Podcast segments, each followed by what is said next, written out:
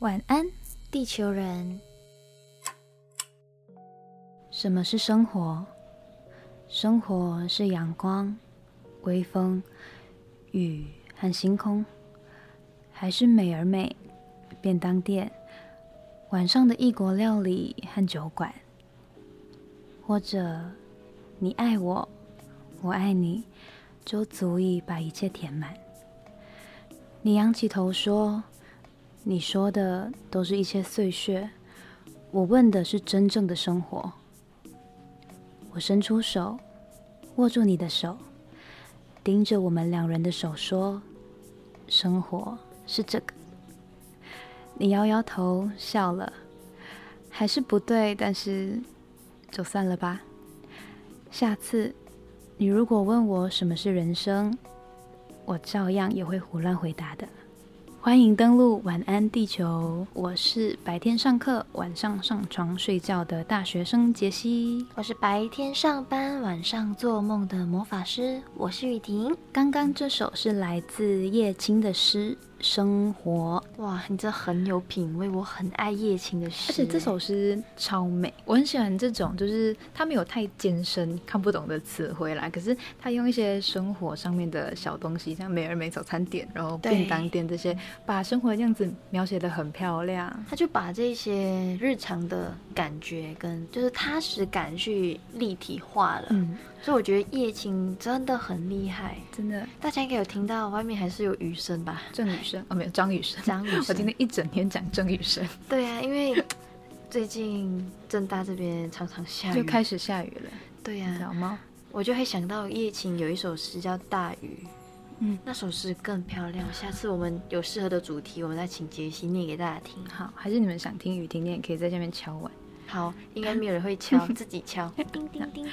我们今天会选这首诗，是因为这一集想要聊聊理想的另一半这件事情。哦，我又闻到八卦的味道了。先问你，先挖你的八卦，来挖。你在小时候，就是有没有幻想过未来的另一半会是什么样子，或者是要什么条件？小时候的另一半理想型哦，嗯。我小时候会喜欢阳光的，就会觉得要很会运动吗？不一定。可是我希望他就是非常乐观，非常就是气质上面是正向开朗的。然后就是如果上一集说的，我会希望我的理想另一半就是带出来的颜色是有一点点暖黄色的。嗯，对。如果是以颜色来分的话，那还有吗？还有吗？我也希望他很爱笑。嗯嗯，因为我觉得我跟他在日常的互动，如果他爱笑，我会更喜欢爱笑的眼睛。离开你，我才这不吉祥啊！对不起，是就是我会觉得，我会很希望我在我的另一半的面前，就是 like a baby，不不至于啊，来个来个小孩，嗯，然后我就可以在面前胡闹。然后如果他爱笑，他也爱玩，嗯，我会更乐意去做这些大家玩在一起。对，因为有有一句话也是说，就是女生你要找一个可以让你变成女儿，而不是让你变成妈妈的男朋友。哎，可是我反而觉得，其实我长大后的理想恋爱的样子是，偶尔要是女儿，偶尔要是妈妈。哦，这个我们待会谈，后面再聊。对，因为我要先讲我的，你不要就是脱稿演出。I'm sorry，来，现在换我主持。嗯，那我问你，那杰西，你觉得刚刚我用颜色来比喻嘛？那你觉得你小时候理想的另一半的样子跟条件，那你会希望他是什么样的颜色的人？我觉得是黑色。黑色，嗯，因为我要先说，我小时候是一个还蛮肤浅的女生，就是肤浅，怎么说肤？反正就是外貌协会，纯正的外貌协会，只要帅帅，先看脸，真的是脸。所以我如果是坏坏男孩，就是长得非常帅，你可能 OK，很 OK，You bet。所以我刚才想到黑色，就是感觉女生就会觉得黑色这样子的一个样态是很酷的，嗯，这样子联想到了这样子。我小时候很看样子，然后，哎，怎么想不到其他的？有没有就是其他的就是在性格上或相处上，你希望这个男生给你的感觉？我小时候好像有有希望对方是孝顺的哦，对，特别的，听起来好像跟我刚刚讲的整个形象不太一样。可是因为我是一个蛮，我是家里的小女儿，所以就是很依赖家里，很恋家。对，所以可能就是这个因素导致我对家里的情节是很深的，所以我可能希望对方是一个可以对他的父母是很孝顺的这样子的一个男生。懂。然后可能小时候想的比较不切实际吧，因为想的比较比较没那么长远啊。对，然后也没有真的去跟感情这件事情挂钩，就是完全没有碰过，所以就在那边乱想。是你小时候看太多偶像剧啊？是常看，我们有上了一篇偶像剧的，大家记得要去看。对，大家看不只要听 podcast，也要看文章哦。嗯，要到我们平台上面。好，继续回来回来。嗯，OK，那我们现在跳回你，你刚刚说就是。你觉得以前的理想型跟现在你对理想型的要求有一些改变？其实没差很远，嗯，只是可能个性上我会希望他他会是沉稳的，嗯，我还是希望他爱笑。我在跟他玩闹胡闹的时候，他也是可以彼此一起退化变成小孩。可是我觉得我们要彼此认真面对未来的，不管是生活的一些重大的决定，或者是未来我们要彼此去共同承担的一些挑战，嗯，我都希望我们都可以就是。那个角色偶尔是小孩，偶尔是大人的那种变换自如啦。所以我之前说我会希望它是暖黄色嘛，嗯，长大后我会希望它是卡其色的，哦，就是比较沉稳，然后可是也是有温暖的样子。哦，OK OK。对，我到开始长大了以后，我会有兴趣的男生都有共同点，就是搞笑。哦，你就从帅变成会搞笑。对，就是我后来已经不太注重外表，我会很注重搞笑这个特征。哎，不对，你男朋友还是长得很帅啊，就是因为他他的搞笑可能胜过他的帅。他这样听了这一集会不会他会很怒？对不起，嗯，就是哎，他外表还是不错，然后我真的最喜欢他的搞笑，他很好笑，然后。我很喜欢幽默男生，也是因为我家人，就是我本人的哥哥，我大哥非常搞笑，所以你喜欢大哥？小时候喜欢过，哎。怪怪，会不会是你小时候会想要找像你大哥这样子类型的男朋友？有哎，有哎，哎这这种话我没有，就是对家人讲过，好害羞。他会不会听啊？嗯，应该不会啦。如果他听了，你应该会脸红，害羞。他就会拿来偷偷笑我。嗯，对，小时候我真的有把我大哥当成理想型，就是因为他也很帅。对，因为家自己讲是优良基因，自己讲有有机会有机会把我们家合照放上网站给大家看。所以你是要卖你家的吗？搞什么？嗯，对，然后反正就是我大哥算是符合了我一切的对伴侣的想象，也可能是因为他才有这个想象，就是又帅，然后又幽默这样子，然后爱家顾家，嗯哦，一个大哥的形象这样子。有哦，那你会觉得他会从黑色变成什么颜色？我觉得他他像变成亮黄色，哎，哦，就是跳很大哦，就是不知道为什么。想到幽默搞笑这件事情，我就想到黄色。感觉，可能是黄色笑话常讲，害羞。哎，那我演出，那我忽然间想到，你常常在脸书分享嗨咖的屁孩日记，但还会大家 好，邱志恒，那还会是你的理想型吗？我觉得他在一些搞笑的内容上面有一个样子。他真的在讨论一些事情的时候有另外一个样子，对。然后我喜欢的是他搞笑的那些样子，所以他认真就不喜欢，就也不是不喜欢太多感觉，就是呃可能会觉得想法上有些不一样，干嘛真的把 把这件事情当真？好像也他应该对我没有兴趣。感觉你从小时候的黑色跳到长大后的亮黄色，嗯，哎跳很大哎，差很多。我觉得可能是你知道，就是有不同的阶段。然后我们现在是就是在谈恋爱的阶段嘛，对，也许之后可能要步入婚姻的时候，对另一半的想象又会更不一样。其实我看过一些就是分析说，你对另一半的想象，其实其实没有所谓的你喜欢那个人，你喜欢的只有你自己，因为。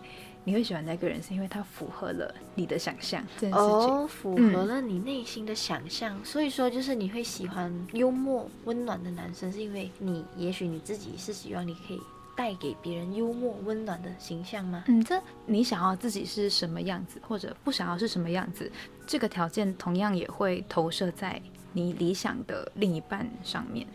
哦，投射心理，懂？我觉得这蛮准的。我觉得一个人你要怎么样去找到你觉得适合你、你理想的另一半，其实最重要还是要先认识自己。对，就是你先知道自己是怎样的人，你需要怎样的另一半。你让我想到投射心理嘛？嗯，那我觉得其实好多时候我们在谈恋爱的时候，好像是一种在照镜子的过程，就不管是你或者是对方。都会在我们的相处的这个过程当中，在这个照镜子的过程当中，去看出我喜欢你，特别喜欢哪一些小举动，那我特别不喜欢你的哪一些行为，这样子，彼此就会做成一个互补跟一个包容的这个打架的过程啦。嗯，也不是真的打架，也不是要真的打架，不要打起来。对，就是一种内心，像你说的，可能是内心的。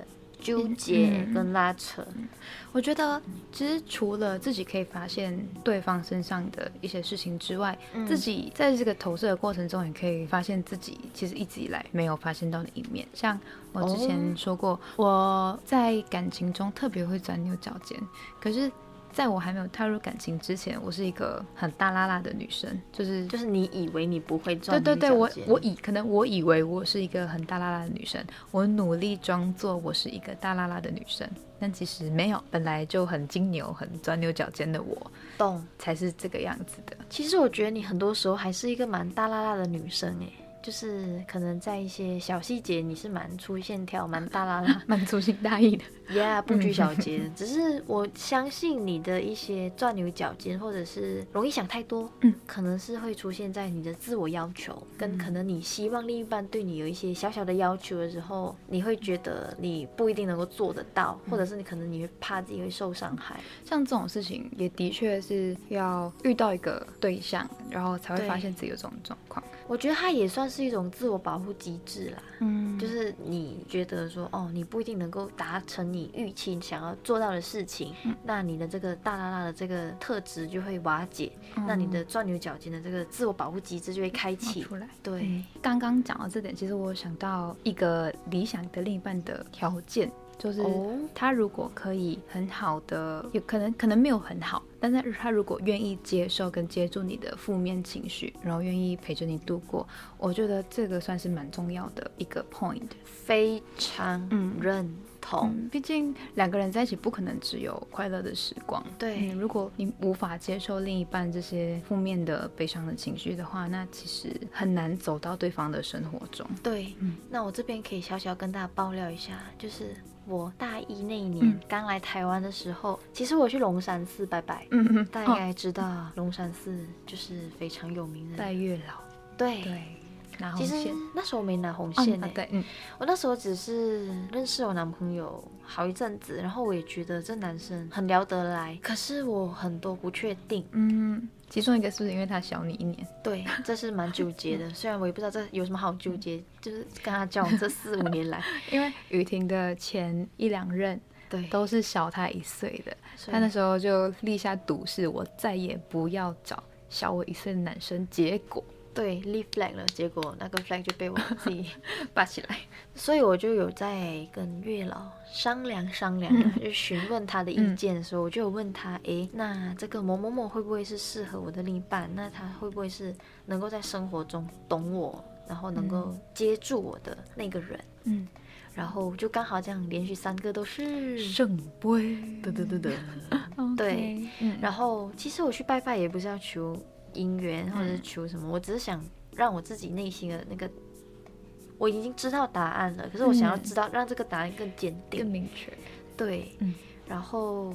所以在后来，像上一集所说的负能量，我以前小时候在接受自己负面能量的时候，我常常会是以写歌这件事情去抒发。嗯，可是写歌这件事情是需要天时地利人和啊。你在很忙的时候，你不一定会有时间跟空闲的心力去坐下来好好的写东西。所以我后来就会变成，我只要焦虑发作的时候，我就会真的是像小孩一样嚎啕大哭。嗯，我那会很怕我大哭，因为我一一旦大哭，我就无法。法收拾，他就要花可能一两个小时的时间陪你，然后安抚你，然后因为我全身就会痉挛抽筋，因为这是小时候吃吃错药，药物敏感，然后就进医院以后的副作用，所以我其实医生就有告诫我，你不要随便哭，因为你一哭，你全身的肌肉就会萎，不算萎缩，会算急速的收缩，然后你就会非常不舒服，因为我每次大哭，我就会非常不舒服，然后我男朋友就会一来是心疼，二来是会生气，为什么你要让你自己这么不舒服？心哦。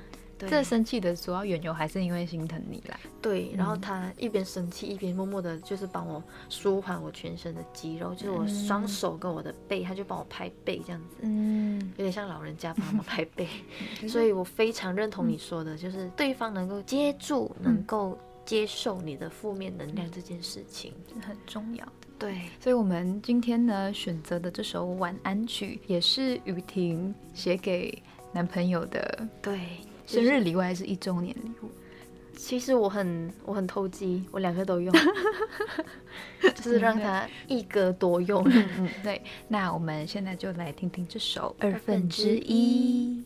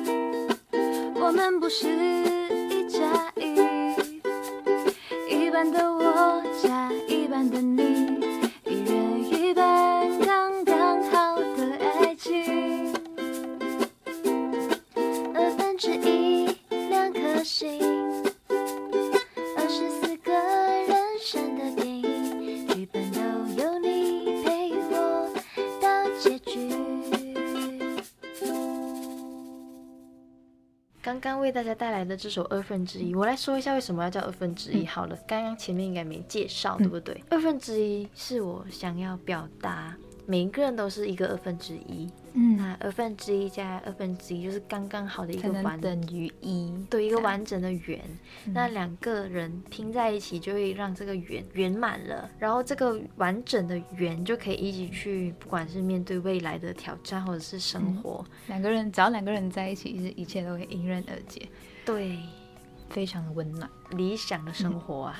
好，那我们今天这一集理想的另一半就到这里，希望大家都可以找到适合自己，然后可以幸福的长久走下去的另一半。大家加油，冲冲冲啊！